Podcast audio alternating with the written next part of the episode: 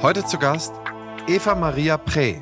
Eva Maria ist nicht nur Zahnärztin, sie hat sogar den Bachelor of Arts in Medien und Kommunikation. Das hat sie sogar zuerst gemacht und sich danach für die Zahnheilkunde entschieden. Das ist eine ganz interessante Mischung. Denn was wir festgestellt haben, ist, dass es sehr stark daran fehlt, sich entsprechend repräsentieren zu können. Nehmen wir mal ein Beispiel. Wenn man die verschiedenen Disziplinen der Zahnmedizin durchgeht, dann ist es bis auf einzelne Sachen fast nicht möglich, in den Top 15 Prozent auch nur eine Frau zu finden. Das heißt aber nicht, dass die Fachlichkeit fehlt, um in die Top 10% zu kommen, sondern die Aufmerksamkeit, die Vermarktungsfähigkeit, das Widerhallen, das Spiegeln der Leistung in der Gesellschaft und die Aufnahme davon durch die Medien und in der Wahrnehmung der Menschen. Das fehlt. Und wie kann man das ändern? Eva Maria ist da eine, die uns vielleicht den Schlüssel dazu geben kann. Denn sie ist ja nun mal vom Medienfach. Sie hat sehr, sehr viel Erfahrung, wie man eigentlich etwas präsentiert, wie man eine Marke aufbaut, wie man sich Gehör verschafft. Und das setzt sie ein. Sie arbeitet bei Team Lieblingszahnarzt und ist da für Medien und Kommunikation verantwortlich. Das heißt, da hat man sie auch direkt dort eingesetzt, wo wir uns erhoffen, einige Erkenntnisse für uns, für die Branche, für die Diversität der Branche, die so wichtig ist, um einen Fortschritt zu erzählen. Denn was die meisten, auch wenn wir über solche Themen hier sprechen, abtun oder einige abtun, ist, ey Mensch, rede doch nicht so viel über Männer und Frauen, das ist doch ganz egal, es wird sich schon entwickeln.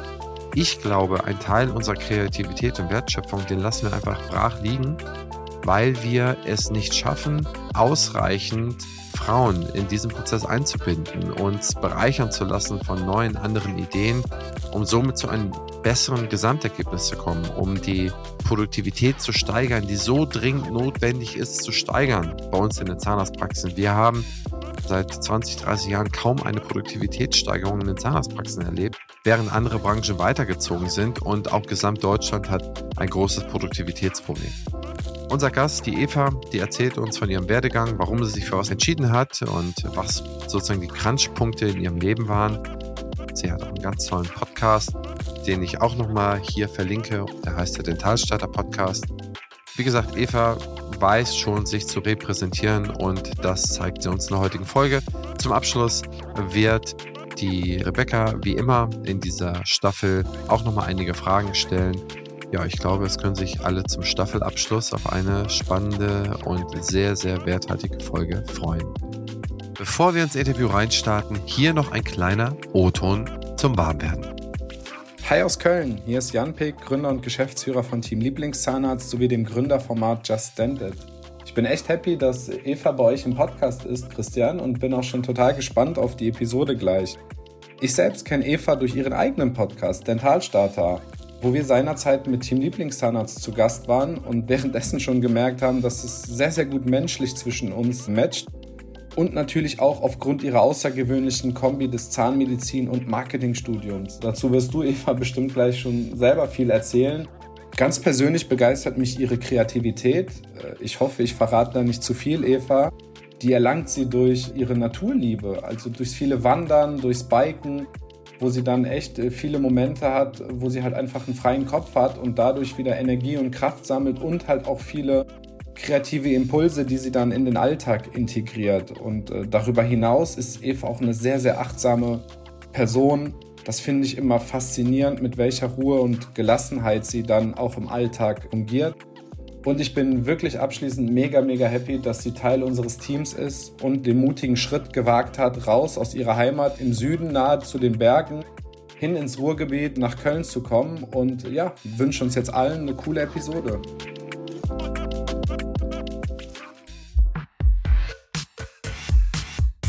Herzlich willkommen beim Praxisflüsterer Podcast Staffel 10 Powerfrauen in der Dentalbranche in Zusammenarbeit mit Dentista. Wir interviewen herausragende Zahnärztinnen, die Außergewöhnliches leisten. Wir beleuchten zahnmedizinische und gesellschaftlich relevante Themen, verknüpfen Wissenschaft und Praxis und betrachten die Medizin im Alltag. Erfahren Sie alles über die vielfältigen Leistungen und Biografien dieser Macherinnen und lassen sich von ihnen inspirieren. Partner dieser Staffel ist, wie immer, die BFS. Heute zu Gast Eva Maria Prey und ich freue mich sehr, dass du mit am Start bist, liebe Eva. Erzähl mal, wer bist du und wo kommst du her? Ja, erstmal vielen Dank, lieber Christian, für die Einladung. Hat mich extrem gefreut, vor allem als ich gehört habe, dass es hier um Powerfrauen geht. Das hat mich sehr geehrt. Und vor allem glaube ich, dass ich so vor ein paar Jahren noch nicht gedacht hätte, dass ich mal in so einem Format hier andere Frauen oder auch andere Menschen generell so ein bisschen versuchen darf zu ermutigen. Von daher erstmal vielen, vielen Dank. Vielleicht kennen mich die ein oder anderen auch aus einem anderen Podcast, vom Dentalstarter Podcast. Ich habe den ja vor zweieinhalb Jahren gegründet, damals als ich selbst im Zahnmedizinstudium war in Regensburg. Und genau, also ich habe 2021 mein Examen gemacht, bin seitdem auch Zahnärztin, hatte allerdings davor auch schon Bachelor im Medienbereich studiert, Medien und Kommunikation können wir wahrscheinlich später nochmal drauf zu sprechen, wie dieser Schwenk zustande kam. Aber ja, dann habe ich Zahnmedizin studiert, auch erstmal mit dem Ziel, auf jeden Fall als Zahnärztin auch zu praktizieren. Musste dann aber feststellen, ja, dass da mit der Zeit so ein kleiner innerer Widerstand, innerer Konflikt entstanden ist in mir und kann man auch schon sagen, aus einer kleinen Krise heraus ist dann der Podcast auch entstanden. Und da habe ich einfach gemerkt, ja, vielleicht bin ich einfach eher eine Kandidatin dafür, beide Richtungen zu, zu verbinden und mache das jetzt auch ganz offiziell seit letzten Jahr November. Bin ich im Bereich Kommunikation und Marketing bei Team Lieblingszahnarzt tätig und ja, da sozusagen an der Schwelle zwischen Zahnarztpraxis und Marketing tätig. Ja, cool, da springen wir doch mal direkt zurück. Du hast Abitur gemacht. Oder sagen wir mal, du bist 11., 12., 13. Jahrgang. Genau vor zehn Jahren sogar. Habt ihr G9 oder G8 in Bayern? G8. Das heißt, du hast mit zwölf, also im zwölften Jahrgang hast du Abitur gemacht. Genau, ja. Habt ihr immer noch G8? Ja, haben wir immer noch. Bei uns haben sie es in Holstein gerade abgeschafft wieder und machen wieder G9. Das heißt, du hast mit 18 dann Abitur gemacht wahrscheinlich oder gerade 19. Und dann hast du, also was ging da so in der 11., 12. Klasse in dir vor? Was wolltest du machen und was hast du dann gemacht? Also ich würde sagen, ich war grundsätzlich eine sehr strebsame Schülerin. Ich hatte schon immer im Hinterkopf, hm, das Beste, was, was ich so für mein Leben anstreben könnte, wäre wahrscheinlich die, die Medizin, einfach weil es eine Fachrichtung ist, die mich schon extrem gereizt hat. Man muss dazu sagen, keiner aus meinem familiären Umfeld war Arzt oder, oder Zahnarzt. Das war eigentlich einfach nur was, was ich mir selbst so ausgemalt habe als so die, die relevanteste Wissenschaft der Welt, einfach weil es ja den eigenen Körper betrifft, weil man relevantes Wissen einfach erlernen darf und dann am Menschen praktiziert. Das war schon immer so im Hinterkopf. Und gleichzeitig war mir bewusst, okay, das ist wohl auch einer der härtesten Wege, die man so einschlagen kann. Und ich muss schon sagen, ja, das Abitur, ich war jetzt nicht so eine, wo alles von selbst kam. Ich musste mir das schon erarbeiten, hatte dann auch ein ziemlich gutes Abitur. Und gleichzeitig war ich schon immer so eine ganz kreative, aufgeweckte und hatte Spaß irgendwie an an Texten und ich hatte auch in der zehnten Klasse ein Praktikum im Radio gemacht, weil ich eigentlich schon immer, ja, weiß nicht, ich habe schon als Kind damals mit meinem Bruder, wir haben Shows gemeinsam aufgenommen und ich dachte mir immer, ich muss Menschen unterhalten, ich möchte ein bisschen ja, eintauchen in, in Menschen und Geschichten. Und so kam ich eigentlich auch drauf, dass Journalismus auch eine Welt wäre, die so extrem viele Themen bietet und nicht ganz so nischig ist. Und ich hatte dann damals auch einen Freund, der eben damals schon studiert hat und da bin ich dann auf dieses Medienstudium gekommen. Habe dann da auch Menschen kennengelernt, die das schon studiert hatten. Und es hat mich einfach angesprochen. Und dann bin ich sozusagen erstmal den Weg gegangen, aber schon so im Hinterkopf, naja, das eine schließt das andere ja nicht aus. Du bist erst 19. Jetzt genieß doch auch erstmal so ein bisschen das Studentenleben. Das habe ich dann auch wirklich voll ausgekostet. Und dann so ab dem dritten Semester dachte ich mir aber schon, ja, irgendwie macht es mir sehr viel Spaß, aber das Fachwissen fehlt mir. Also habe ich eigentlich da schon festgelegt, okay, ich möchte den Medizinertest machen, möchte meinen Abiturschnitt noch mal ein bisschen anheben. Und im ersten Moment hatte ich schon an die Humanmedizin gedacht. Ist, glaube ich, auch grundsätzlich so ein Ding, wenn man jetzt keinen konkreten Bezug zur Zahnmedizin hat, kommt man vielleicht erst über Umwege dorthin. Ja, und dann sind wir eigentlich schon bei der Frage, wie kam ich zur Zahnmedizin? Also ja, die ehrliche Antwort ist, im Medizinertest hat es ehrlicherweise nicht ganz für Humanmedizin gereicht. Ich bin da so ganz knapp vorbeigeschrammt und dann war eben die Überlegung, okay, was machst du jetzt? Und dann habe ich ein Praktikum bei meinem Nachbarn gemacht, der Zahnarzt war und habe mir das einfach mal angeschaut und das sah für mich eigentlich alles sehr, sehr gut aus. Dieser Kontakt mit sehr, sehr vielen Patientengruppen, vielen Altersklassen und dass du mit gesunden Patienten arbeitest, dass du was Handwerkliches machst, wo du direkt Ergebnisse erzielst. Und ja, dann dachte ich mir, Mensch, warum nicht? Du kannst bestimmt auch das Handwerk erlernen und Lernen an sich, also dieser ganze grundsätzliche Bereich hat mich ja sowieso interessiert und ja, dann habe ich mich einfach beworben und bin dann nach meinem Bachelor quasi direkt im Oktober wieder reingestartet in mein Zweitstudium Zahnmedizin. Es hat sich ja dann fast überschnitten, ne? Oder? Voll. Es hat sich auf jeden Fall überschnitten. Ich habe auch meine Bachelorarbeit noch im Zweitstudium dann fertig gemacht. Und Passau, Regensburg, wie weit sind die von, das ist ja nicht weit voneinander entfernt, ne? Das ist eine gute Stunde zu fahren. Also die Ecke hat mir generell schon irgendwie gefallen, deswegen. Das heißt, musstest du dann auch hin und wieder mal von Fakultät zu Fakultät fahren, um hier nochmal irgendwie irgendwas einzureichen, abzugeben? Auf jeden Fall. Also ersten Semester Zahnmedizin habe ich erst an meine Bachelorarbeit noch weggeschickt und ja, aber ich glaube, wenn du wirklich ein Ziel hast, wenn du wirklich einen Traum hast, dann ziehst du das auch komplett durch. Und der Witz war ja, dass natürlich mein Umfeld, man muss auch dazu sagen, ich hatte damals noch ein journalistisches Stipendium bei einer Tageszeitung gehabt. Ich habe dual studiert und dafür dann auch aufgegeben. Und das ist natürlich eine Entscheidung, wo dein Umfeld erstmal sagt, du, äh, dir ist schon gerade bewusst, was du da machst. Aber es war mir alles egal. Ich wollte voll mein, meine Spur fahren und habe das dann einfach auch gemacht.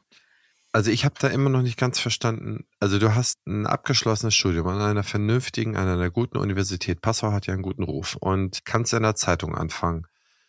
Kannst voll verdienen und in einem Alter, wo man das Geld ja auch dann vielleicht auch gut verwenden kann für gewisse Sachen, ne? Auto, Urlaub, schönes Leben haben. Also und dann geht man wieder irgendwo hin, was wieder Geld kostet, wo man wieder gar kein Geld hat und so weiter ich möchte da nochmal richtig verstehen, warum sagst du, ey, Marketing ist es nicht? Kann ich das so hart sagen? Marketing ist es nicht an dem Moment 2016. Ich möchte jetzt unbedingt Zahnmedizin oder Medizin. Das muss da noch doch ein paar andere Punkte noch gegeben haben, die dich da, die dich da gedreht haben. Auf jeden Fall. Also das ist jetzt keine Entscheidung, die von heute auf morgen entstanden ist. Man muss aber auch dazu sagen, journalistisches Stipendium klingt natürlich super. Das ist natürlich, ich weiß nicht, ob du dich mit der Berufswelt Journalismus und den Wegen so ein bisschen auseinandersetzt oder auseinandergesetzt hast. Mir hat man damals immer gesagt, Eva, was ist eigentlich dein Fachbereich? Also dieses Stipendium war jetzt auch nichts, ja, es war ein studienbegleitendes Volontariat, das ist eine tolle Sache, aber das ist jetzt nichts, was dir sofort eine Stelle danach garantiert. Also die Medienwelt war für mich immer eine sehr unsichere, eine sehr schnelllebige und ich wusste, ich bin jetzt nicht jemand, weißt du, der so Thema Selbstvermarktung. Ich glaube, genau das Thema hat mir damals total gefehlt, Selbstbewusstsein, so dieses Ding, ich gehe meinen Weg, auch wenn mir jeder sagt, du hast ja nur irgendwas mit Medien studiert. Diese Sprüche kommen, also du steckst ja so oder so in der Schublade. Später war es dann die andere krasse Schublade, kann man wahrscheinlich auch noch dazu. Dann auf einmal die Frau Doktor, wo ich dann auch ins Struggeln gekommen bin mit dieser Rolle wo du sagst, Menschen stecken dich sehr schnell in Rollen. Und wenn du selbst nicht genau weißt, wo du hingehörst, und meiner Meinung nach ist das Schulsystem nicht ganz darauf ausgelegt, dass man sich wirklich auch mal mit sich auseinandersetzt. Und dementsprechend triffst du eine Entscheidung mit 19 und die Entscheidung zum Zahnmedizinstudium kam mit 21. Natürlich ist es jetzt noch keine wahnsinnig gefestigte Entscheidung. Das heißt, ja, ich hatte da sicher meine Punkte, woher diese Entscheidung kam. Und das war zum einen, denke ich, der Wunsch nach was Handfesten, was Sicheren. Vor allem in dem Wissen, okay, du, du hast die Möglichkeit, du hast die Chance, das zu machen, du hast ein gutes Abitur, du kommst da jetzt rein.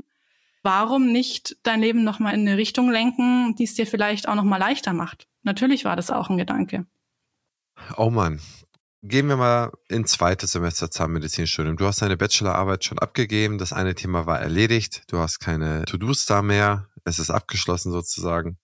Hat es da Momente gegeben, wo du dann irgendwo über den Campus gehst, zweite, dritte, vierte Semester und sagst, ey, was mache ich hier eigentlich? Ich könnte doch Geld verdienen und jetzt muss ich hier an irgendetwas rumschleifen und ich bin noch vier Jahre oder drei Jahre hier irgendwo gebunden. Hat es diese Momente gegeben? Weniger, weil ich glaube, ich habe mich mit 21, 22 durchaus noch berechtigt gefühlt, jetzt nochmal ein Zweitstudium zu machen. Es war auch so, in, in, den ersten zweieinhalb Jahren bis zum Physikum hast du ja auch die ganzen Basisfächer gehabt, Anatomie, Physiologie, Biochemie. Klar, es ging erstmal mit Chemie los, was natürlich erstmal ein extremer Einstieg ist, nachdem du das in der zehnten Klasse abgelegt hattest. Und ja, natürlich hätte man denken können, so macht dir das jetzt überhaupt Spaß? Aber ja, mir hat es Spaß gemacht. Mir hat es Spaß gemacht, mich mit den Themen auseinanderzusetzen, mich da einzuarbeiten. Ich bin grundsätzlich doch ein sehr wissbegieriger Mensch und dementsprechend hat mir das extrem viel Spaß gemacht, meine Zeit nochmal mit diesen ganzen Fächern ja zu verbringen. Und das habe ich halt auch gemacht und zwar so ehrgeizig, also wirklich nach der Uni heim und bis 10 Uhr, 11 Uhr hingesetzt und der WG gesagt, du, sorry, ich kann jetzt nicht irgendwas mit euch schauen, weil ich muss jetzt noch lernen, weil die Prüfung steht an. Also mit so einem Spirit bin ich da reingestartet. Da habe ich gar nicht daran gedacht, was mache ich hier eigentlich? Und man muss sagen, Thema Geld verdienen, klar, Zweitstudium war ja schon auch so ein Thema. Wie finanziere ich mir das Ganze? Ich habe immer unglaublich gerne in der Gastro auch gearbeitet und habe ja bis bis weit in meine Klinik rein habe ich auch noch in einem Café gearbeitet und habe da Silvesterschichten geschoben und so, weil ich wusste, da springt einiges bei raus und habe mir das halt auch so natürlich nicht komplett, aber zumindest mal die praktischen Kurse dann auch so finanziert und natürlich haben mich auch meine Eltern freundlicherweise unterstützt. Zumindest wir hatten da unsere Vereinbarung, sagen wir mal so. Und ja, so war das. Dann bist du fertig geworden. 21 warst du dann fertig. Ne? Genau, vielleicht muss ich aber noch dazu sagen, Thema praktische Kurse in der Vorklinik. Mittlerweile gibt es diese Zahntechnik-Anteile nicht mehr im Studium. Die Studienordnung wurde umgestellt. Aber Zahntechnik, das war durchaus ein Bereich, der hat mich, also es war kein Selbstläufer, die Vorklinik. Ich habe mich in der Theorie immer leicht getan. Rebecca, du lachst. Du weißt, was ich meine, Zahntechnik. Es ist einfach ein Feld, das war für mich absolutes Neuland. Ein Zahn aufzuwachsen, mit Gips zu arbeiten. Ja, und genauso bin ich mir da halt vorgekommen. Und ich glaube, für mich war Studium immer so, ja, viel gewinnt, schau, dass du irgendwie durchkommst. Im Zahnmedizinstudium ganz anderer Wind. Und ich kam da auf jeden Fall an meine Stressgrenze und habe schon gemerkt, dass ich da nicht ganz in meinem Flow war. Habe aber gehofft, dass es am Patienten, wie man mir immer gesagt hat, ah, Eva, am Patienten, das ist eine ganz andere Arbeit, die du da machst. Und das, das wird. Wo wir gerade von der Zukunft sprechen. Die BFS ist eines der führenden Health-Tech-Unternehmen auf dem deutschen Gesundheitsmarkt. Was ich besonders spannend finde, ist ihr Digital Health Dialogue. Hier werden die Gesundheitsthemen der Zukunft aufgelistet und gemeinsam diskutiert. Auch ich bin dabei und stelle meinen Gästen daraus Fragen, wie zum Beispiel, wie wird die Digitalisierung dein Arbeiten verändern oder wie ticken die Patienten und Patientinnen von morgen. Mach mit und trage deinen Teil dazu bei, die Digitalisierung patientenfreundlich und praxisnah zu gestalten, damit die Medizin von morgen zum Vorteil für alle wird. Zu finden ist diese unter meinebfs.de-dhd. Ich wiederhole, meinebfs.de-dhd. Bevor wir weitermachen, möchte ich euch Kurs Crocodile vorstellen, eine E-Learning-Plattform für Behandler und das ganze Praxisteam. Crocodile bietet über 200 Kurse, die euch dabei helfen, euer Wissen zu erweitern und eure Praxis voranzubringen. Mit dem Gutscheincode PF23 könnt ihr einen vollen Testmonat kostenlos nutzen. Und was noch besser ist, das Team-Abo ermöglicht es euch, bis zu 20 Mitarbeiter in eurer Praxis am Lernen teilhaben zu lassen. Nutzt die Gelegenheit und testet das Angebot auf crocodile-health.com. Ein passendes Ergänzungsformat zum Praxisflüsterer ist Küste und Kiez mit meiner Co-Host Dr. Anne Heitz. Wir beantworten Fragen in 15 bis 20 Minuten und immer und stets Dienstag früh in eurem Podcast-Player. Ihr Charme, mein Gepolter. Ich glaube, das ist unterhaltsam. Hört doch einfach mal rein. Also du hast es dann nachher abgeschlossen, du hast es nachher über die Wupper gebracht, wie man so schön sagt. Und was hast du dir dann gedacht? Oder wie ging es dann weiter? Ich meine, das ist ja alles noch gar nicht so lange her. Da hattest du ja schon zwischendurch deinen Podcast gestartet, noch vor Abschluss des Zahnmedizinstudiums.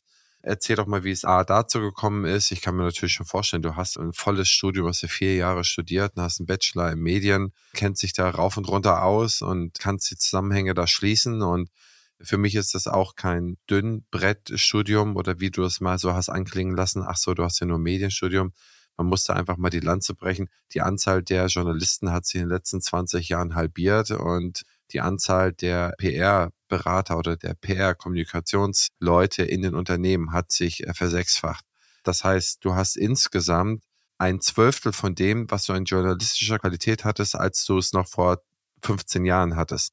Anders ausgedrückt, die Fake News und der Populismus, der geht gen Himmel, weil du einfach zu wenig Journalisten hast. Das heißt, ich bin ein riesengroßer Verfechter von ordentlichen Journalismus und ich weiß, dass das echt ein super harter Job ist und ich würde selber sehr gerne eher in die Richtung gehen. Das heißt, ich habe da große Sympathie für. Gut, mit diesem Mindset gehst du daher und hast dann während des Zahnstudiums, du hattest eingangs gesagt, es gab da so ein paar Triggerpunkte.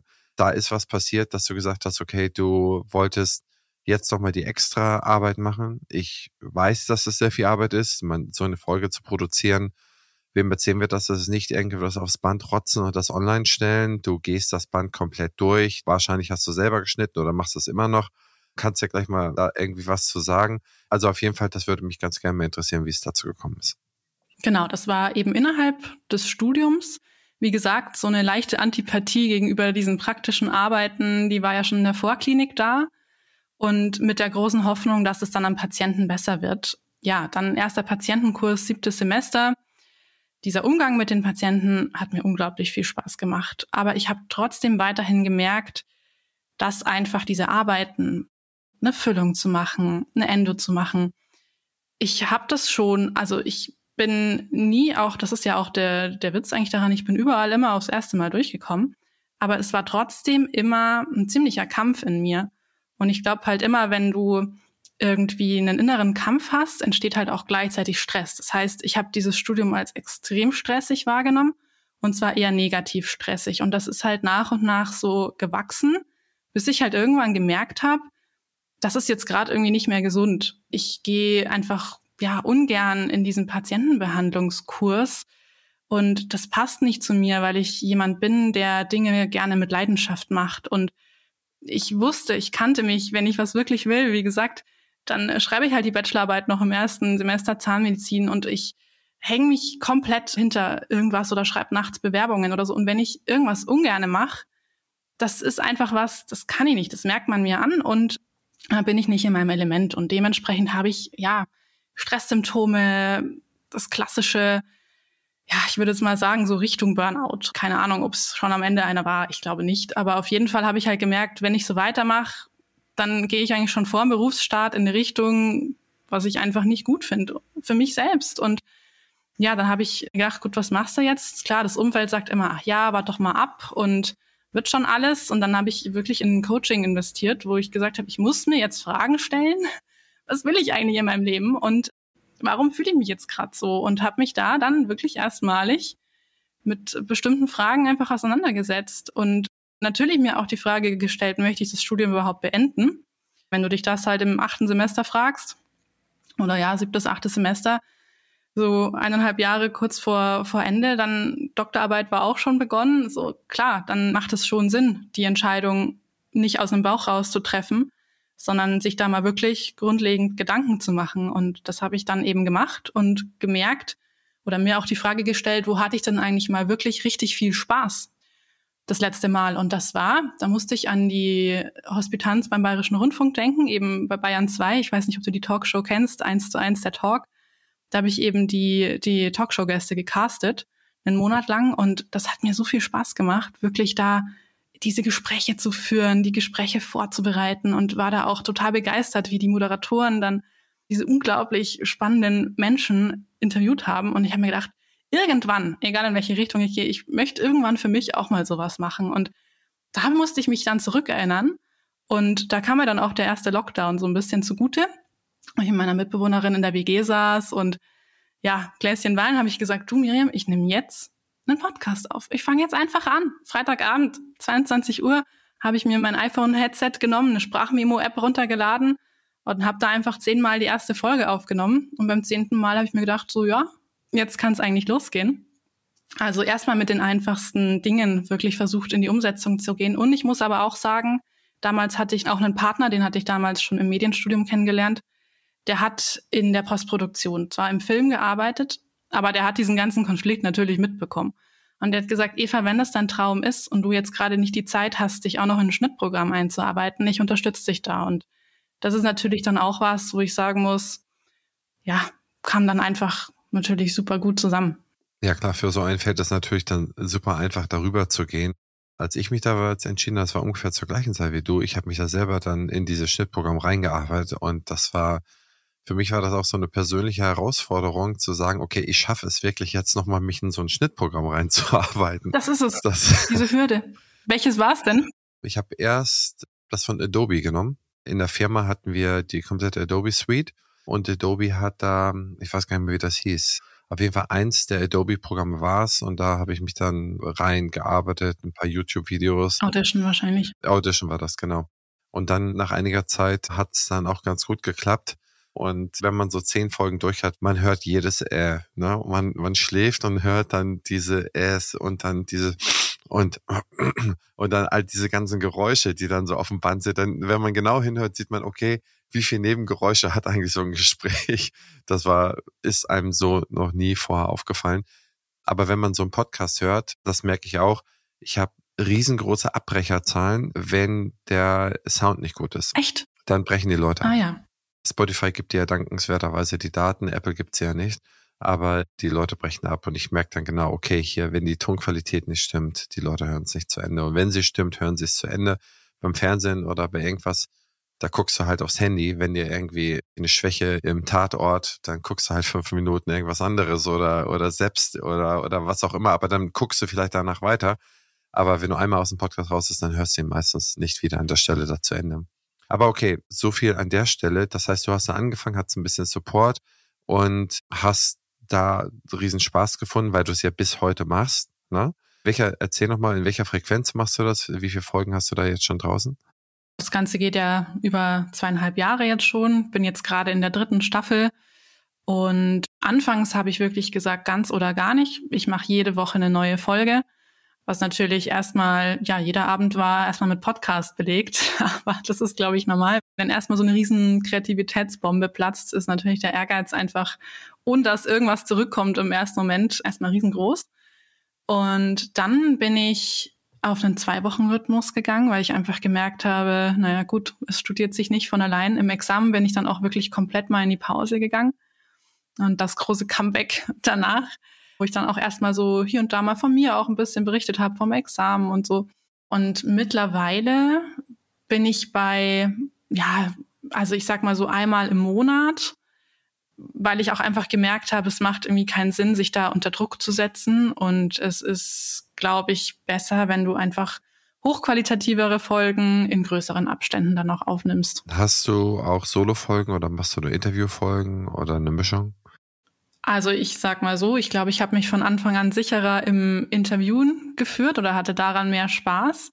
Und irgendwann kam dann aber schon auch mal so auf mich zu sagen, mal erzähl du doch auch mal ein bisschen, was machst du denn eigentlich? Und ja, dann habe ich halt angefangen, auch mal hier und da so vom Studium mal ein paar Solo-Folgen aufzunehmen, Tipps fürs Examen. Nach dem Examen habe ich dann eben berichtet, wie es war. Und irgendwann, genau vor einem Jahr, nachdem ich natürlich alle gefragt haben, Eva, was machst du denn jetzt eigentlich? Habe ich mir gedacht, gut, dann machst du eine Folge genau dazu. Habe da auch schon mal so ein bisschen diesen Weg in einer Solo-Folge erklärt. Okay, cool. Gehen wir mal zurück. Du hast dann dein Zahnmedizinstudium abgeschlossen im November 2021, hast aber vorher schon mit der Promotion begonnen. Die ist noch nicht abgeschlossen, oder? Die ist jetzt gerade kurz vor dem Abschluss. Es gibt noch eine einzige Änderung, dann kann sie in den Druck. Also ich hoffe, das wird jetzt dann bald zu Ende gebracht, das Projekt. Ja, habe ich aber auch schon im, ja, im siebten Semester habe ich das schon angefangen.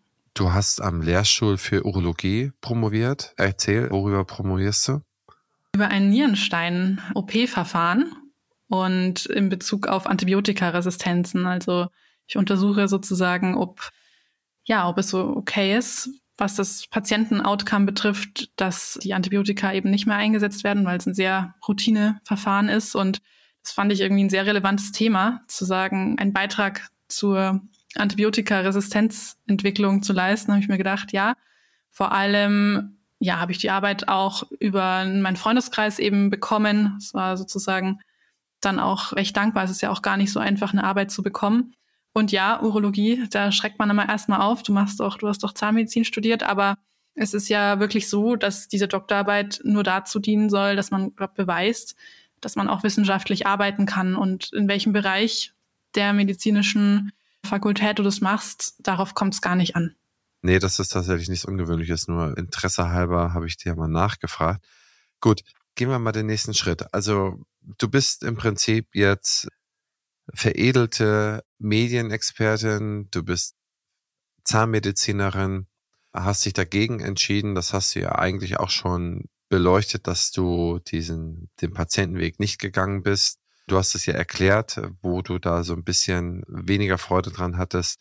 Das kannst du ja gleich vielleicht nochmal aufnehmen, ob wir da irgendwie einen Punkt noch nicht gesehen oder gehört haben. Du kannst trotzdem diese Sachen miteinander verknüpfen und tust das dann auch. Das ist jetzt eigentlich auch der Punkt der Folge, den Rebecca und ich jetzt hier so ein bisschen herausarbeiten wollen, weil wir das sehr interessant finden. Wir beobachten, dass wir bei herausragenden Eigenschaften, bei einem super Netzwerk, also es sind alle Zutaten sozusagen in der Schüssel. Die Selbstvermarktung, auf mich bezogen, ist die Selbstvermarktung von Zahnmedizinerinnen noch nicht so sehr präsent, so sehr im Bewusstsein, noch nicht so sehr hervorgekommen, bis auf ganz wenige Ausnahmen, die aber dann wirklich in die Spitze gehen, wie Petra Volz oder Anna Heinz oder so, die wirklich jeder kennt. Aber im Großen und Ganzen kann ich dir, was ich 20 Großpraxen nennen und alles sind geführt von einem Mann. Und ich müsste wirklich lange nachdenken zu überlegen, wo ist jetzt eine größere Praxis, die von einer Frau geführt wird. Und ich glaube, wenn wir ganz ehrlich uns die Frage stellen, dann kommen wir auch immer wieder daher. Und wenn wir ein bisschen suchen, da gibt es die. Ne?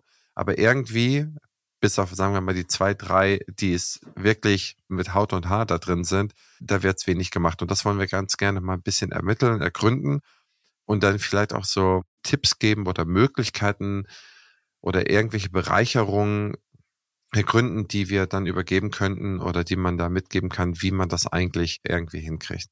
Also fangen wir mal von vorne an und da präzise A, vielleicht nochmal zwei, drei Worte dazu, warum du dich gegen den Zahnmedizinerin Weg entschieden hat, sich als angestellte Zahnmedizinerin zu arbeiten oder sich selbstständig zu machen. Und dann würden wir gerne in dieses Thema abbiegen, dass du da vielleicht mal erstmal deinen eigenen Prompt setzt, worüber wir dann diskutieren. Ja, also ich glaube, vorhin hatte ich ja auch schon mal angedeutet, dass ich jemand bin, der Dinge dann gut macht, wenn sie vom Herzen kommen und wenn sie von einer Leidenschaft getrieben sind und wenn ich merke, ich bin da, bin da einfach im Flow. Ich glaube, das ist ein Grundsatz auch generell für Marketing, weil ich glaube, wenn es zum Thema Eigenvermarktung kommt, macht es auf jeden Fall immer mehr Sinn, etwas zu vermarkten, wo ich auch wirklich dahinter stehe. Das war ja eben was, was ich beim Podcast gemerkt habe. Wie gesagt, das war eine Idee, die von mir herauskam, wo ich gesagt habe, das war mir wirklich eine Herzensangelegenheit, auch Zahnmediziner zu interviewen. Damals war ich mir noch nicht zu 100 Prozent sicher, dass ich nicht behandeln möchte sondern es war einfach auch ein Teil meines Orientierungsprozesses, dieser Podcast, zu sagen, so, ich stelle jetzt einfach mal Fragen, weil hier im Studium wird ein ziemliches Schwarz-Weiß-Denken suggeriert und ich habe mir gedacht, die zahnmedizinische Welt ist doch eigentlich ganz anders, nur man weiß es nicht. Und es gibt eben an der Uni keine Ringvorlesung, zum Beispiel im Medienstudium hatten wir eine Ringvorlesung, wo ja einfach zu PR, wo ganz große Größen der PRler eben aus Unternehmen kamen und erzählt haben aus der Praxis. Es war wirklich eine Ringvorlesung zur Praxis. Und sowas habe ich einfach im, im Zahnmedizinstudium schon vermisst. Du orientierst dich halt an Leistungen, die dir vorgegeben wurden und hakst die ab. Das heißt, du hast da kein über den Tellerrand blicken. Und das war mir so ein großes Anliegen, zum einen mal für mich, weil davor konnte ich meine Entscheidung ja gar nicht treffen. Und dann hat es halt einfach nur Sinn gemacht, das als Plattform so zu gestalten, dass andere auch was davon haben. Und das kam halt dann einfach so gut an, dass ich gemerkt habe, ah, okay, hier geht eigentlich Marketing schon los. Einfach, dass du was glaubwürdig ist, was authentisches machst. Und das ist halt auch was, was ich als mittlerweile als gut definiere. So und natürlich, gut, da sind wir jetzt vielleicht schon beim nächsten Thema. Wie mache ich gutes Marketing? Dann kommt die Frage, wen möchte ich erreichen und über welche Plattform erreiche ich die. Aber lass uns da später gerne nochmal drüber sprechen. Und dann eben zur, zur Entscheidung. Ich habe einfach nach und nach durch diese Gespräche zum einen mit den Interviewpartnern gemerkt, okay, ich fühle mich extrem wohl in meiner Rolle hinter dem Mikro als Moderatorin sozusagen und in der Aufbereitung dieser Gespräche. Ich hatte auf einmal einfach Lust, das zu meinem Berufsweg zu machen in irgendeiner Form oder ja, auch zum Beispiel andere zu coachen, zu beraten bei ihren Berufsfragen. Das ist zum Beispiel auch was, was ich letztes Jahr noch ein paar Monate mit einer Freundin zusammen gemacht habe. Und ja, das sind einfach zwei Richtungen, die mir extrem am Herzen liegen. Und mir wurde halt klar, auch durch eine Reise, die ich nach dem Examen gemacht habe, war vier Wochen komplett alleine reisen und habe mir genau dazu Gedanken gemacht, habe mir wirklich die Karten gelegt, habe viel Yoga gemacht, viel meditiert, einfach um in mich zu gehen und zu sagen, okay, was möchte ich jetzt machen mit meinen beiden Abschlüssen? Und ja, dann bin ich eigentlich über eine Podcast-Folge, wie das manchmal so ist, zufällig eben an Team Lieblingszahnarzt ja gekommen und wir hatten einfach schon eine extrem schöne Podcast-Folge gemeinsam, schon ein schönes Vorgespräch. Da ist eine Sympathie da, einfach weil eine ähnliche Mission, ähnliche Werte einfach da sind, von wegen dieses etwas andersartige, dieses Zahnmedizin ein bisschen bunter, ein bisschen moderner definiert und das hat mich schon sehr angesprochen und dann habe ich noch gemerkt, hey, da stecken echt coole Charaktere in diesem Team und da war direkt wirklich eine Sympathie da und so kamen wir dann eigentlich dazu, dass Jan mich gefragt hat, sag mal, Eva, was machst denn du jetzt eigentlich? Hast du nicht Lust, zu uns ins Team zu kommen und genau deine beiden Richtungen bei uns zu verbinden? Und dann, ja, hat sich das einfach in dem Moment richtig angefühlt. Und ich finde auch, dass so eine Entscheidung, weißt du, ich bin Fan von, von ich halte mir Dinge offen und setze mir jetzt keine so klaren Ziele mehr, wie vielleicht damals zu Beginn meines Studiums, die mich dann irgendwann so unter Druck setzen, sondern ich, ich gehe so ein bisschen go with the flow mach einfach und guck, wie sich das jetzt gerade für dich anfühlt und entfalte dich in dem Weg. Und ja, deswegen hat sich das einfach so richtig angefühlt, dass ich da gesagt habe, ja, mache ich, ich komme zu euch. Wo siehst du denn die Schwächen in der Vermarktung von Zahnärzten? Also zum einen würde ich sagen, Kenntnis, wie gesagt, es ist überhaupt kein Teil des Zahnmedizinstudiums. Die Frage, schon mal alleine, wie, was ist überhaupt Marketing? Was, was bedeutet das für mich? Und welche Fähigkeiten gibt es zu vermarkten? Auf welchen Wegen kann ich das zeigen, was ich tue? Und ich glaube auch, dass es natürlich ein zeitliches, ein Kapazitätsthema ist und aber schon auch wahrscheinlich was, wo sie nicht so wirklich Spaß dran haben. Das habe ich halt schon auch immer gemerkt im Studium, dass natürlich die Zähne auf Priorität eins stehen und alles, was danach oder drum herum kommt. Ja, im Jahr zum Beispiel Doktorarbeit auch wirklich sehr viel Spaß gemacht, was für andere, was ja auch völlig in Ordnung ist, halt einfach schwieriger war und wo du halt einfach sagst, okay, die einen brennen halt für das und die anderen für das. Und ich glaube auch, dass es bei den meisten Zahnarztpraxen jetzt keinen großen wirtschaftlichen Unterschied macht, ob sie ein großartiges Marketing in eine bestimmte Richtung machen oder eben auch nicht die Praxis läuft, denke ich, auch so. Und dementsprechend ist das jetzt vielleicht in dieser Branche einfach kein so wahnsinnig relevantes Thema wie in anderen Branchen. Gut, das, was du sagst, ist A, wenn genug Patienten da sind, dann habe ich vielleicht weniger Notwendigkeit. Und B, ist Marketing in seinen Funktionen ja immer träge. Wenn du keine Skandale produzierst, ist es träge. Ne? Es ist immer, du machst viel und irgendwann ploppt mal irgendwo was zurück. Und dann erst wird's exponentiell, wenn du das dann über viele, viele, viele Zeiteinheiten weiter betreibst. Wo siehst du denn hier die Herausforderung oder die besondere Herausforderung von Zahnmedizinerinnen? Also letztens hat mich eine Kollegin angeschrieben, die in der Praxis angefangen hat, relativ ländliche Praxis, die mir dann geschrieben hat, hey Eva, du machst doch da jetzt auch was mit Marketing. Ich hätte irgendwie total Lust, einen Praxis-Instagram-Account aufzuziehen. Wie fange ich denn da jetzt an? Also du merkst, da ist ja schon irgendwo eine Tendenz, eine Bereitschaft der jungen Generation da, würde ich sagen, da was zu machen in diese Richtung. Aber dann geht's eben schon los. Okay, wie? Ja, ich leg mal ein Instagram-Profil an. Aber ich meine, dabei bleibt's ja nicht, wenn du wirklich ja gutes Online-Marketing betreiben möchtest. Und dementsprechend, glaube ich, fehlt es einfach wirklich am Großen und Ganzen, obwohl die Bereitschaft schon da ist. Und man merkt ja auch gerade durch solche Praxen wie jetzt die Fotzenspanglerei oder noch viele andere coole Praxen auf Instagram. Das ist ja nicht was, was es noch nicht gibt. Ich glaube, die Vorbilder sind schon da. Und die werden auch auf jeden Fall, denke ich, sehr bewundert. Aber die Umsetzung, der Weg dorthin, ist, glaube ich, vielen einfach ein ganz, ganz großes Rätsel. Dann lüften wir das doch mal. Wie geht es dann weiter? Was für eine Empfehlung hast du der jungen Kollegin gegeben? Oder wie gehst du da vor? Oder beziehungsweise was würdest du jemandem empfehlen? Wie viel Prozent seiner Zeit sollte man aufwenden? Was sollten die Ziele sein? Wo holt man sich das Know-how her? Also sind das so die Fragen, die an dich gerichtet wurden? Und wie würdest du sie beantworten? Genau, also grundsätzlich muss ich dazu sagen, ich bin ja bei Team Lieblingszahnarzt jetzt nicht auch alleine verantwortlich für den Bereich Marketing. Dafür ist dieser Bereich einfach viel zu komplex. Nee, nee ich meine nicht auf deine Tätigkeit, da komme ich später nochmal drauf. Auf konkret, jetzt haben wir eine junge Zahnmedizinerin und die sagt, ey, wie viel Zeit muss ich darauf verwenden, prozentual von meiner Arbeitszeit? Welche Ziele sollte ich mir setzen und wo hole ich mir das Know-how her?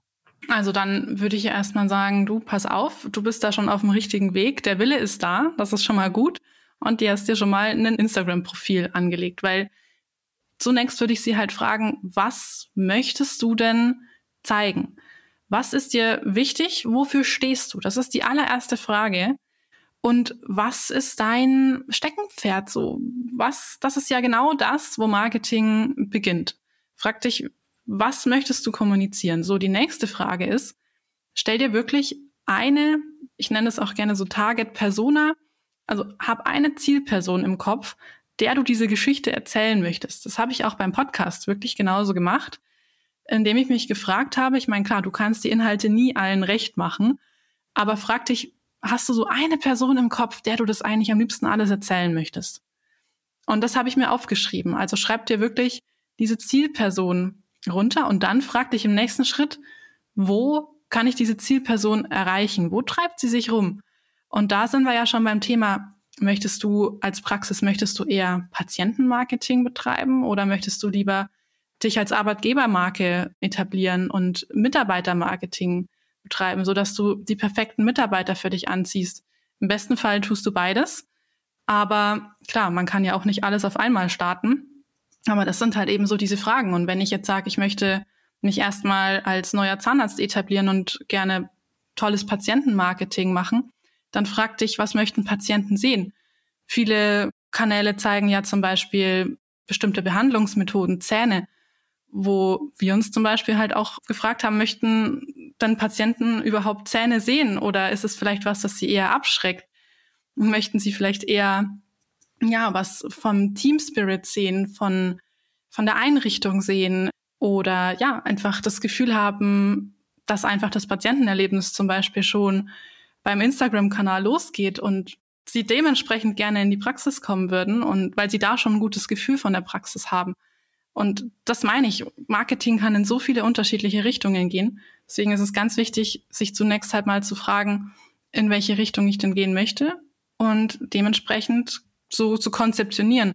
Und im nächsten Schritt geht es dann halt ganz konkret um Strategien. Also was ganz, ganz wichtig ist, ist natürlich, dass du kontinuierlich unterwegs bist, was jetzt nicht heißt, dass du jeden Tag unbedingt einen Post machen musst, aber es ist natürlich schon so, dass der Algorithmus gerne, also viel hilft viel, ist halt einfach bei Instagram gerade noch das Prinzip.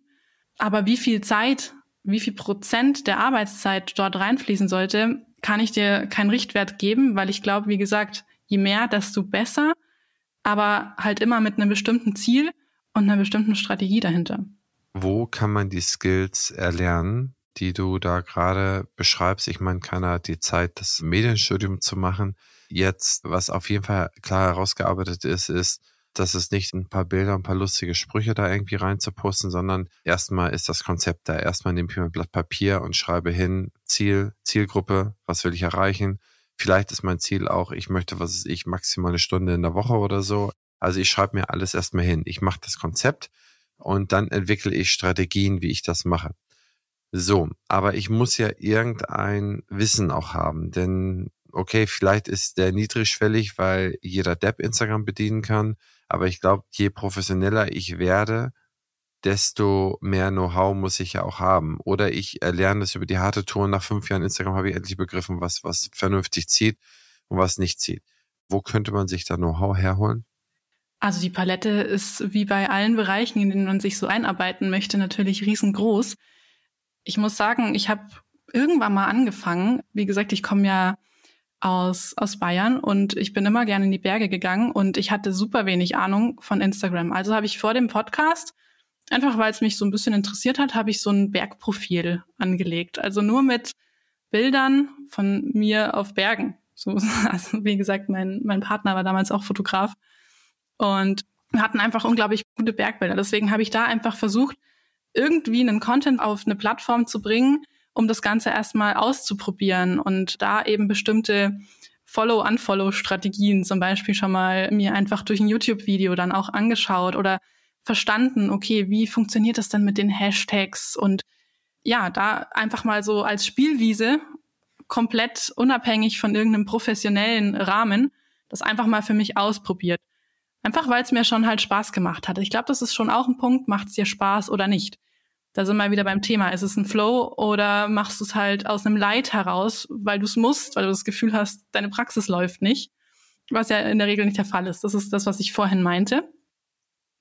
Aber sonst, ja, also es gibt breite Palette von YouTube-Videos, Büchern dazu und natürlich Online-Marketing ist so komplex, also auch mit Werbekampagnen, Social Ads und so weiter, SEO, SEA, das sind alles Fachbegriffe, die sind ganz klar Marketing-Thema und da macht es dann schon auch manchmal Sinn, wenn man es wirklich professionell betreiben möchte, sich auch mal einen Rat von einer guten Online-Marketing-Agentur zu holen, die dir dann auch zum Beispiel die Möglichkeit bieten, einfach mal auszurechnen, okay, was, was kostet mich denn ein Klick auf meine Homepage umgerechnet?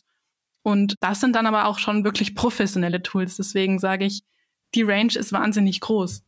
Ich gehe immer davon aus, dass grundsätzlich die Leute keine Lust davon haben. Gehen wir mal von der Nullhypothese aus, ne? Haben keine Lust dazu, wissen, sie müssen es irgendwie machen, um in irgendeine Präsenz zu haben du hast ja Lust dazu gehabt und dein Partner oder dein damaliger Partner hat ja auch irgendwie, ey, wenn man Fotograf ist, dann hat man ein Gespür für gute Bilder und also wie sollte es sonst auch anders sein?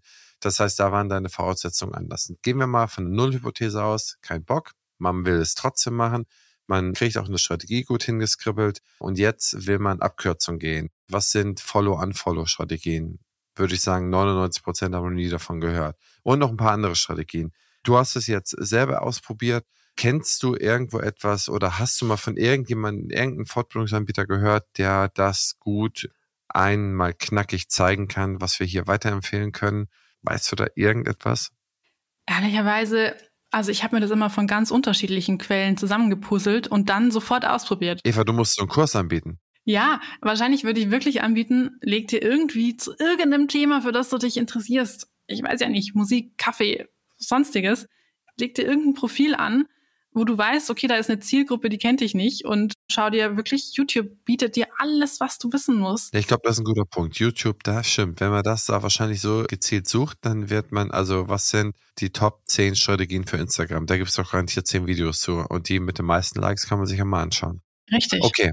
Genau, nur da sind wir wieder beim Thema, habe ich Lust drauf oder nicht? Weil ich glaube, wenn du gar keinen Bock hast, wie du es jetzt gerade formuliert hast, das ist halt genau das Thema mache ich es dann? Verbringe ich meine kostbare Zeit dann mit derartigen YouTube-Videos? Ich weiß es nicht.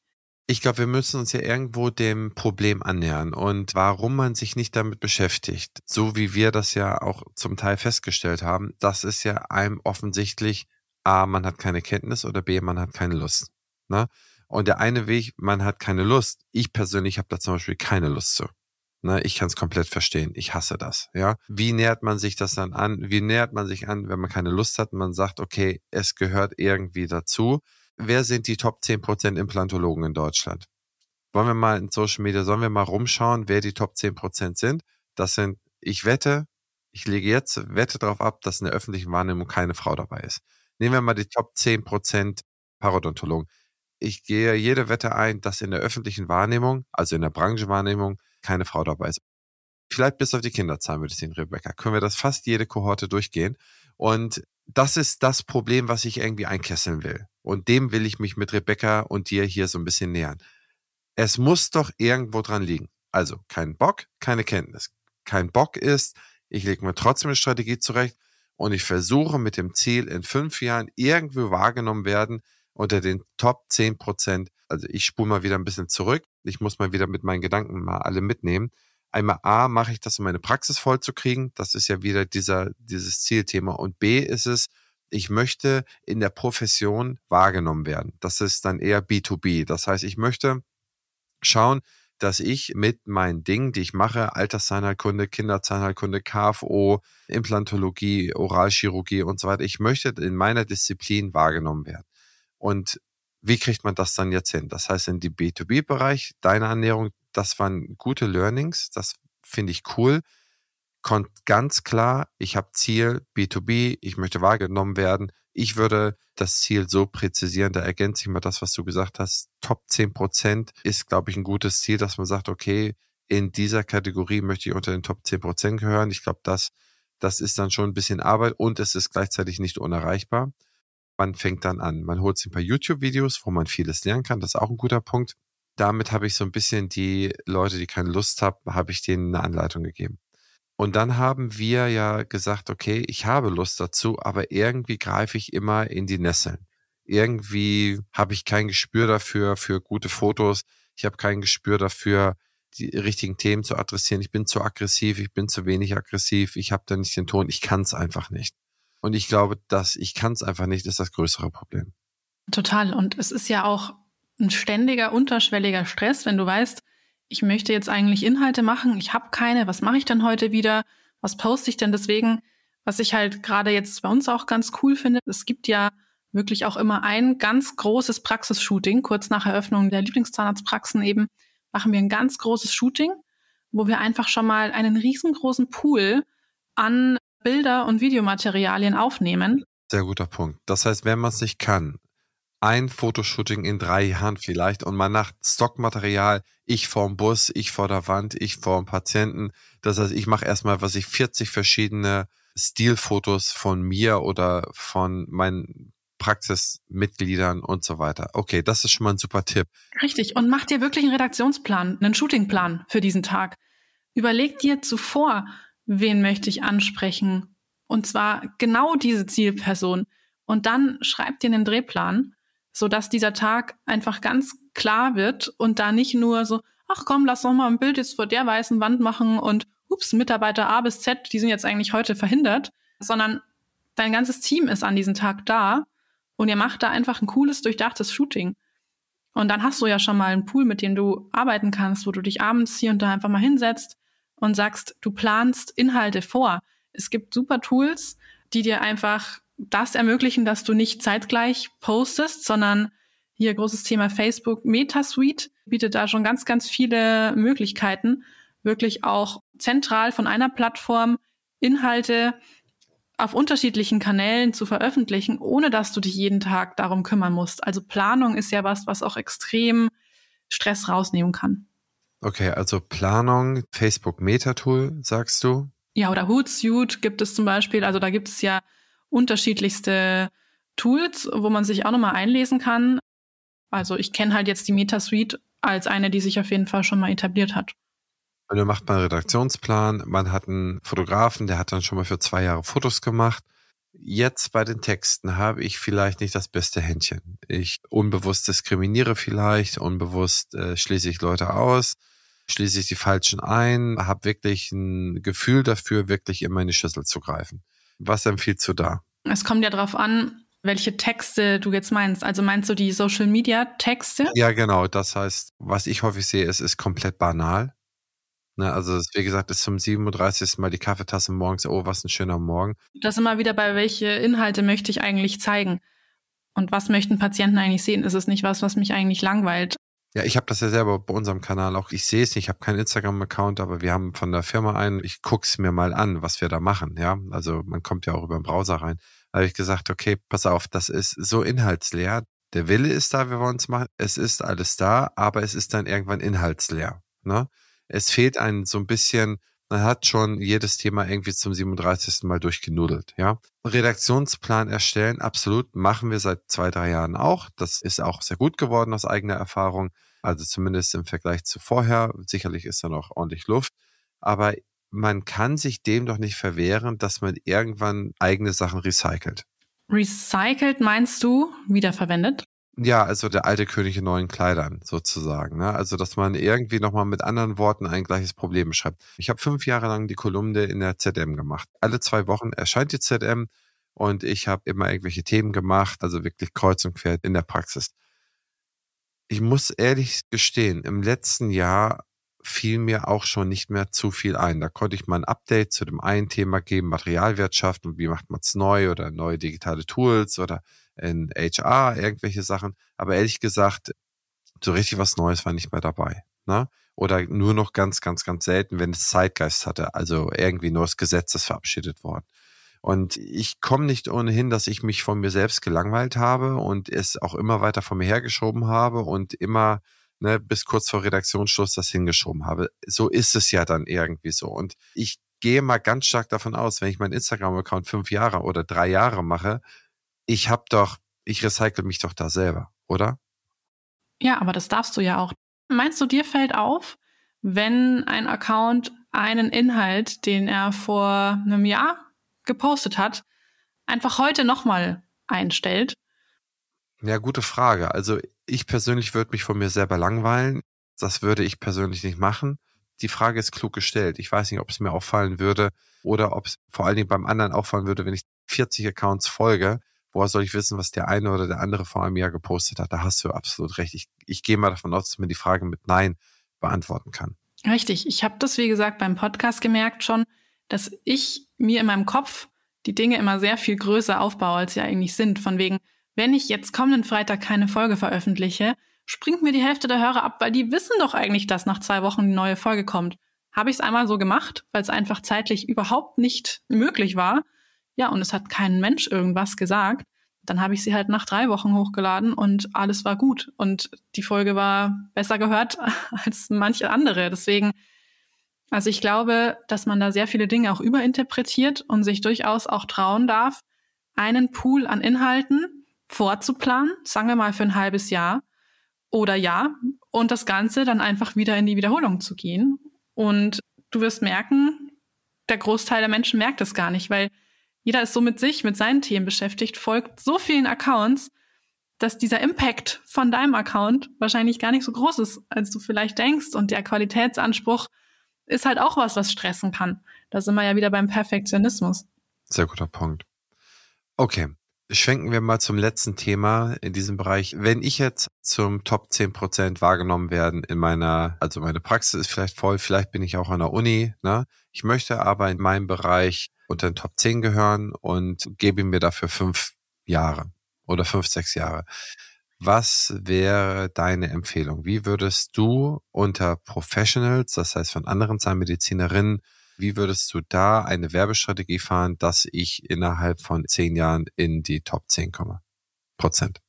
Also wenn ich so ein klares Ziel habe, wirklich unter die Top 10 Prozent zu kommen, in der Wahrnehmung. In der Wahrnehmung. Ja, also jetzt nicht, also nicht, nicht in der Bewertung, wie viel, ne, und babababab. Das ist ein ganz anderes Thema. Da sind viele Frauen dabei. Aber ich möchte einfach in die Top 10 der Wahrnehmung reinkommen. Mhm, dann würde ich mir wahrscheinlich mal ein bis zwei Gespräche mit wirklich einer professionellen Online-Marketing-Agentur vereinbaren und mir da einfach mal wirklich ein paar Denkanstöße holen und dann auch zu fragen, okay, reicht mir dafür überhaupt Instagram aus? Welche Kanäle möchte ich bedienen und welche Kapazitäten habe ich? Also, weil, wie gesagt, es bleibt ja nicht nur bei Social Media, sondern da kommen dann auch so Punkte ins Spiel wie Website oder vielleicht mache ich einen Blog noch dazu, mache ich einen Podcast dazu, um einfach auf mehreren Kanälen Reichweite und Sichtbarkeit. Es geht ja letztendlich um, wie mache ich mich und wie mache ich mein Konzept sichtbar.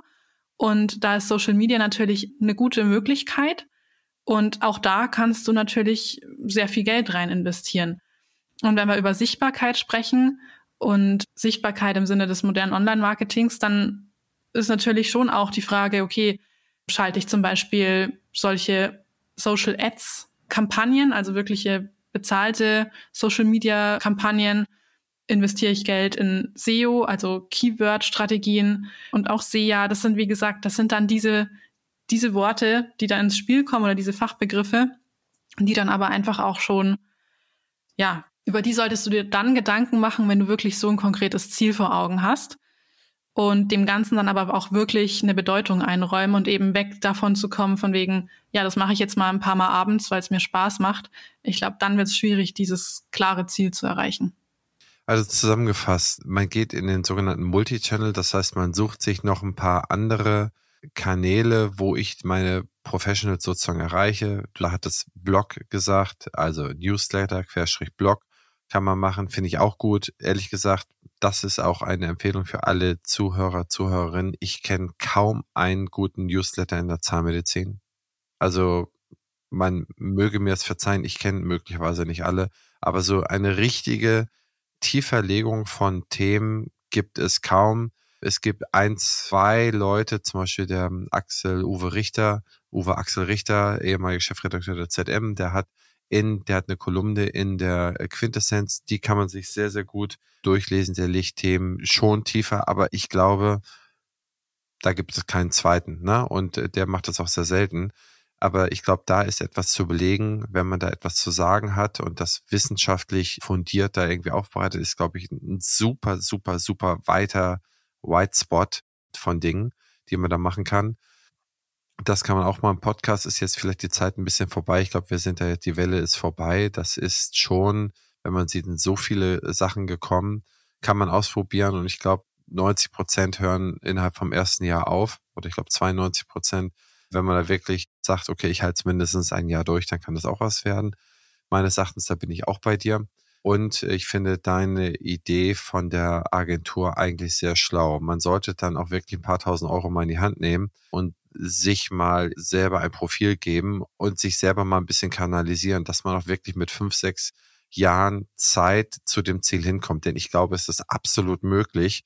Und die Mittel, wie es früher möglich war, in den 60er, 70er, 80er Jahren, die sind halt anders als heute. Und ich glaube, eine Kopie von den Mitteln, wenn die zahnmedizinischen Frauen jetzt diese Dinge kopieren, die damals die Männer gemacht haben, um dorthin zu kommen, dann ich glaube, das hilft nicht. Ja, das ist, die sind ja schon da und die verteidigen diese Plätze gut. Und ich glaube, dass man eher in diese Wahrnehmung kommen muss. Man muss die neuen Medien gut benutzen können, man muss sie benutzen, auch wenn man keine Lust dazu hat, dann ist dieses Ziel vielleicht auch vermessen. Aber ich glaube, ohne dass man diese Selbstvermarktungseigenschaften sich erlernt, wird man da nicht hinkommen können. Da bin ich mir mittlerweile absolut sicher. Ja, du, es ist wie mit jedem anderen Bereich. Mir macht es auch keinen Spaß, die Steuererklärung zu machen, aber es muss halt gemacht werden. Und für das eine hat man eben einfach mehr, mehr Feuer und für das andere weniger. Und wo ich weniger habe, macht es ja auch immer Sinn, sich genau da dann auch Unterstützung zu holen. Guter Punkt. Mensch, Eva, vielen Dank. Das war sehr, sehr intensiv. Ich übergebe das Zepter an die liebe Rebecca. Rebecca, bist du soweit? Ja, bin soweit. Okay, Eva, das war, wie schon gerade gesagt, total informativ und ich würde da, glaube ich, nochmal eine Perspektive reinbringen, über die wir vielleicht auch nochmal sprechen. Wir haben ja am Anfang in deinem Gespräch über Rollen gesprochen, dass man schnell in Rollen gesteckt wird. Klassisches Klischee ist der Porsche-fahrende Zahnarzt. Aber niemand hat die Porsche-fahrende Zahnärztin im Kopf. Man sieht auch nicht die Zahnärztin mit vier Kindern, die zwei Praxen wuppt irgendwie. Es ist auch dieses Bild ist ganz klar verankert. Vielleicht stimmst du mir zu. Wie würdest du es bewerten? Also wir haben ja darüber gesprochen, dass Männer deutlich sichtbarer sind einfach, dass mehr wahrgenommen werden. Ist das ein geschlechterspezifisches Ding? Würdest du sagen, Frauen haben einfach auch noch andere Dinge zu tun? Oder denen ist das nicht so wichtig zu zeigen, was sie alles haben? Meinst du, da gibt es da einen Zusammenhang zwischen den Geschlechtern einfach? Boah, ich glaube, das ist ganz schwierig, da jetzt eine Aussage für alle zu treffen. Also ich versuche mal eine Tendenz vielleicht abzugeben. Also wenn ich zurück an die Zahnklinik denke, da muss ich schon sagen, das war ein sehr, sehr männerdominiertes Klientel. Und ja, da war es dann auch wirklich teilweise doch auch ja schon fast erschreckend, in welche Richtung das ging. Obwohl man ja gemerkt hat, dass der Frauenanteil extrem hoch ist, irgendwo bei 60, 70 Prozent. Also das wurde dann schon auch immer wieder betont. Ja, klar, die Zahnmedizin geht da gerade in eine sehr weibliche Richtung. Also das ist ja durchaus was, was keiner mehr unter den Tisch kehren kann. Das heißt, eigentlich ist es schade, dass die Porsche-fahrende Zahnärztin, da stimme ich dir vollkommen zu, irgendwie keiner so im Kopf hat. Und ja, dann sollten wir uns fragen, woran liegt das? Und wenn ich jetzt mal so an mein eigenes Rollenbild der, der perfekten Zahnärztin so denke, dass ich vielleicht mal auch in mir hatte, das mich dann auch unter Druck gesetzt hat, da habe ich dann sehr viel mehr, weißt du, an sowas Reibungsloses gedacht, die Anforderungen im Studium sehr gut erfüllt, dann danach direkt durchstartet im Berufsleben, dann Kinder bekommt und irgendwie auch hier Familie und Beruf extrem gut wuppt. Und ich glaube, das sind dann eher so die, die Erfolgspunkte, die man mit einer erfolgreichen Zahnärztin in Verbindung bringt. Ja, das würde ich einfach sagen. Und vielleicht ist die auch wirklich dann so beschäftigt mit all diesen Themen, dass sie im ersten Moment gar nicht daran denkt, sich auch noch nach außen zu vermarkten und da groß drüber zu sprechen, sondern so, es läuft halt einfach so vor sich hin. Ja, darüber habe ich nämlich jetzt auch gerade immer noch mal so nachgedacht. Das haben wir auch in unserer Staffel einfach so gemerkt. Ich glaube, wir beschweren uns ja oft, dass wir nicht eingeladen werden zu Vorträgen, auch, dass wir Schwierigkeiten haben, Personal zu finden oder dass wir auch wenig Beiträge in Zeitschriften angefragt werden. Und ich glaube, man muss diese Punkte einfach zeigen, dass es nicht nur geht, mehr Patienten zu generieren oder eine gute Arbeitgebermarke zu sein, sondern wenn man sagt, du hast noch eine Leidenschaft, du möchtest dein Wissen teilen, musst du einfach sichtbarer werden. Und das gehört dann einfach dazu. Ich glaube, das war uns vielen nicht bewusst, dass das andere besser machen und dadurch mehr auch zu Vorträgen eingeladen werden oder so etwas. Ich denke, diesen Punkt sollte man noch aufführen, wenn man Leidenschaft hat. Wir haben ja vorhin auch viel über Leidenschaft gesprochen, über deine Leidenschaften, dass man sagt, Selbstmarketing ist nicht nur, damit man nach außen zeigt, wie geil man ist, sondern einfach auch, wenn man sein Wissen teilt, wenn man eine Koryphäe ist in einem Gebiet. Und deswegen, ich glaube, das ist eine tolle Folge, wo wir dieses Wissen auch vermitteln können. Hast du dir denn da persönlich als erfolgreiche Kinderzahnärztin auch schon mal Gedanken darüber gemacht, welche Kanäle du benutzt, wie du dich nach außen vermarktest? Auch ich habe die letzten Jahre viel gelernt, das muss man ganz klar sagen. Und was wir, glaube ich, oft machen, und ich glaube, das ist auch ein frauenspezifisches Ding, weil es auch viel damit hat, wie wir groß geworden sind. Wir stellen oft unser Licht unter den Scheffel. Ja, wir sagen oft, wir sind nicht gut genug, ich kann das noch nicht, ich würde mich nicht auf diesen Posten bewerben, weil ich habe nur acht von zehn Kriterien. Ich kriege ein Amt angeboten, eine Frage sage ich immer als erstes, nee, ich glaube, ich bin nicht qualifiziert. Ich habe auch einfach gelernt, Mut zur Lücke. Und man hat mir mehrfach gesagt, und wir müssen es manchmal öfter hören, glaube ich, als Männer, wie gut man ist. Ja, und dass man das auch mal nach außen kommunizieren kann, dass das nichts mit Arroganz zu tun hat.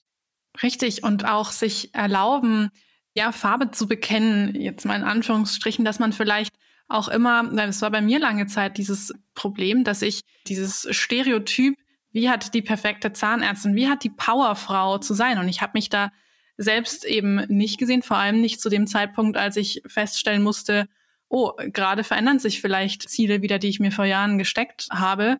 Und das habe ich schon erstmal mit Scheitern gleichgesetzt, gar keine Frage. Es war nicht von heute auf morgen, ach ja, Zahnmedizin liegt mir nicht, dann mache ich jetzt halt Podcast und gehe in eine andere Richtung, sondern man kann schon sagen, ich war da einmal kurz wirklich am Boden und sehr weit entfernt von dem Gefühl, gerade eine Powerfrau zu sein oder auf dem Weg irgendwie dorthin.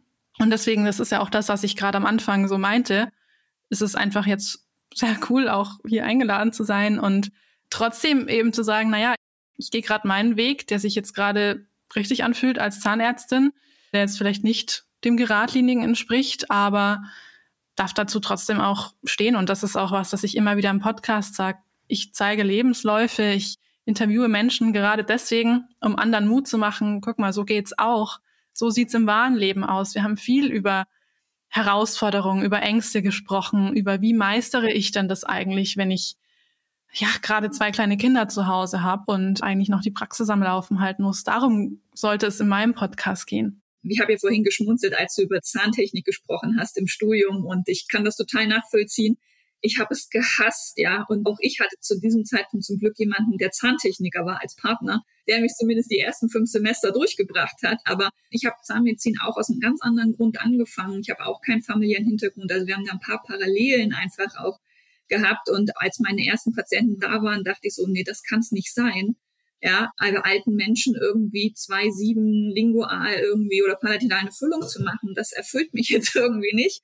Was ist meine Leidenschaft? Und ich glaube, das muss man den Leuten zeigen, dass man seiner Leidenschaft nachgehen kann. Bei mir war es einfach das Entertainment, deswegen Kinderzahnheilkunde.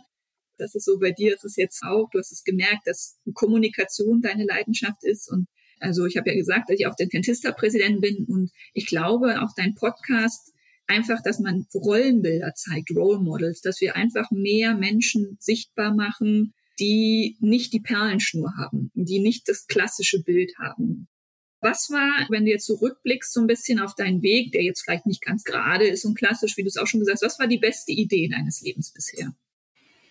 Die beste Idee, das ist natürlich, wow, das ist eine Frage. Die beste Idee war, anzufangen, mich mal mit mir zu beschäftigen. Das ist nämlich, glaube ich, was, was sehr viele gleichsetzen mit, oh Gott, ich muss mich meinen inneren Dämonen stellen oder ja, vor dem einfach viele zurückschrecken und dann eben lieber so in so ein Tun und Machen verfallen, sondern eher so mal nach innen zu kehren, zu schauen, so eine Neuausrichtung auch zu wagen, loszulassen. Das hört sich jetzt vielleicht so ein bisschen spirituell an, aber ja, wahrscheinlich habe ich auch eine spirituelle Ader dadurch entwickelt und habe aber gemerkt, dass ich dadurch einfach ja sehr klar und bei mir bin und so einfach viel viel besser Entscheidungen treffen konnte, die wirklich ja auch aus Freude halt herauskamen und da einfach genau diese Glaubenssätze und Rollenbilder einfach mal abzulegen und die durch Erziehung, durch Schule und durch dieses ganze System einfach mal so auf einen eingeprasselt sind. Und ich glaube, da war auch diese, dieser Schritt, allein zu reisen, nach meinem Studium extrem wichtig. War wahrscheinlich auch was, was ich vor Jahren mich nicht getraut hätte. Einfach auch mal raus aus der Komfortzone zu gehen. Sowohl mit dem Podcast, natürlich war der auch mit Ängsten verbunden. Ich war jetzt nie eine, die auf die Bühne springt und sagt, hallo, hier bin ich, schaut mal, wie toll, sondern da schon auch eher so, so sagen, okay, der Podcast hat mich in der Persönlichkeitsentwicklung unterstützt. Und ja, dazu zu stehen, dass man eben nicht dem geradlinigen Weg entsprechen muss. Ich glaube, das war, ja, das war sehr wichtig. Bei uns jetzt in der Staffel haben wir gemerkt, dass manchmal es ganz toll, wenn man mal Mentoren hatte oder Vorbilder oder Menschen, die einen phasenweise begleitet haben und man gesagt hat, toll, dass ich diesen Menschen kannte oder an meiner Seite hatte. Hast du solche Menschen auch gehabt jetzt so in deinem Weg? Auf jeden Fall. Also ich muss sagen, das war zum einen eben dieser Coach, den ich kennenlernen durfte. Der hat mich sehr inspiriert von Anfang an.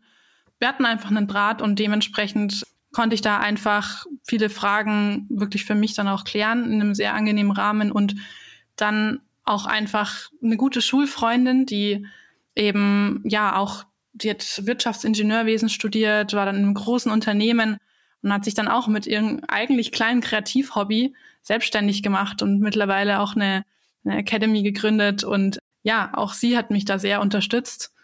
Ich einfach sag, das sind so positive Menschen, die einfach das Leben prägen und die dann auch irgendwo immer dabei sind, wenn es mal wieder hapert und ja, sehr dankbar. Hast du noch so eine Message oder eine Botschaft, die du unseren Hörern einfach so für diese zehnte Staffel, wir haben ja Powerfrauen, einfach mal noch so mit auf den Weg geben möchtest? Powerfrau ist ja doch auch ein besetzter Begriff. Bei der Einladung dachte ich mir gleich, okay, Powerfrau. Deswegen würde ich wirklich erstmal fragen, was verbinde ich eigentlich mit einer Powerfrau? Welcher, welchen Druck mache ich mir vielleicht auch selbst? Und einfach, ja, versuchen, zu sagen, ich bin eigentlich genau so richtig, wie ich bin und darf diesen Weg gehen und mich auch immer wieder fragen, ist es noch der richtige und bin ich mit einer Leidenschaft dabei und das würde ich einfach, glaube ich, jedem wünschen, dass er da einfach mit einer inneren Leichtigkeit durch sein Berufsleben geht und das dann bestenfalls auch im Marketing gekonnt nach außen trägt. Sehr schön. Ja, vielen Dank, Eva. Vielen Dank, Rebecca, für deine Fragen. Coole Fragen. Ja, es ist eine sehr lange Episode geworden. Ich danke dir, liebe Eva, dass du Zeit für uns gefunden hast und äh, für unsere Hörerinnen und Hörer. Es ist nie immer so ganz trennscharf, irgendwie etwas zu picken. Wichtig ist aber, dass viele Frauen in diese Top 10 Prozent der Wahrnehmung reinkommen und als Role Model dienen, als Blue Flame Sinker dienen für diejenigen, die danach kommen. Es sind sehr, sehr viel mehr Frauen in den Dentalmarkt eingetreten in den letzten Jahren als Männer. Besetzt sind die Domänen von Männern, ist ja auch für die Jahre zurecht erarbeitet, weil das halt eine überragende Anzahl an Männern waren, die herausragende Arbeit über Jahrzehnte geleistet haben. Aber ich glaube, man braucht heutzutage andere Skills, um in diese Top 10 Prozent zu kommen und die müssen antrainiert werden. Und da hast du uns, liebe Eva, geholfen, da ein klein wenig Licht in den Dschungel zu bekommen, was aber, glaube ich, für keinen aktuell sehr trennscharf ist, weil es halt ein Prozess ist und man muss da irgendwie immer wieder ein bisschen probieren, wie man dann dahin kommt. Also, insofern, bis zum nächsten Mal, Eva, bis zum nächsten Mal, Rebecca. Ich wünsche euch alles Liebe und wir schließen jetzt die Power Frauen Staffel. Ich blicke ein bisschen wehmütig wie nach jeder Staffel drauf zurück, denn ich habe viel gelernt, ich habe viel erfahren. Viele Vor- und Nachgespräche haben mir die Augen noch mal mehr geöffnet, als ich es eigentlich gedacht hätte.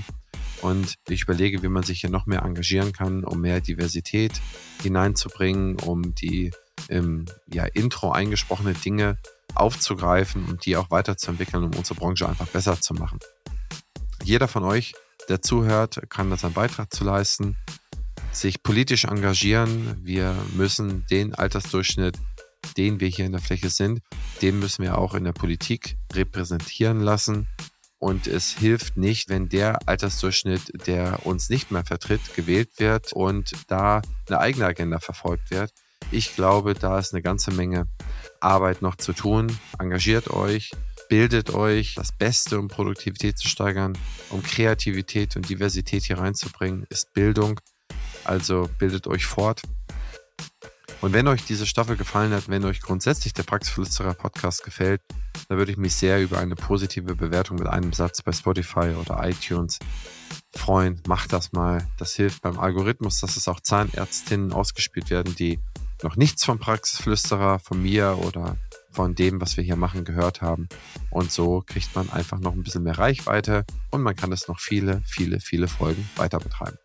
Ja, die nächste Staffel, die ist ganz interessant. Und zwar hat sie noch einen Arbeitstitel, aber der beschäftigt sich mit dem Thema, das mich schon seit anderthalb Jahren sehr stark umtreibt. Und das sind Produktivitätssteigerungen in der Zahnarztpraxis. Seit einem Dreivierteljahr kommt da so ein bisschen die künstliche Intelligenz hinzu, die ja eigentlich verspricht, sehr starke Produktivitätssteigerungen herbeizuführen. Und da will ich mich mal eine Staffel mit A Herausforderungen, aber auch Lösungen beschäftigen. Das heißt, wie kann man eine Praxis eigentlich produktiver machen? Ich habe da einige interessante Gäste zusammen, noch nicht alle. Ich mache da auch die eine oder andere Solo-Folge, wo ich etwas, was ich recherchiert habe, erzähle. Also ihr könnt gespannt sein auf eine wieder mal etwas andere Staffel, die Staffel 11 des Praxisphilosopher Podcasts. Und nun auf und viel Freude beim nächsten Podcast. Ciao, ciao. Dieser Podcast ist eine Produktion der Opti Health Consulting GmbH. Inhalt und Redaktion unterliegen der Verantwortung von Opti.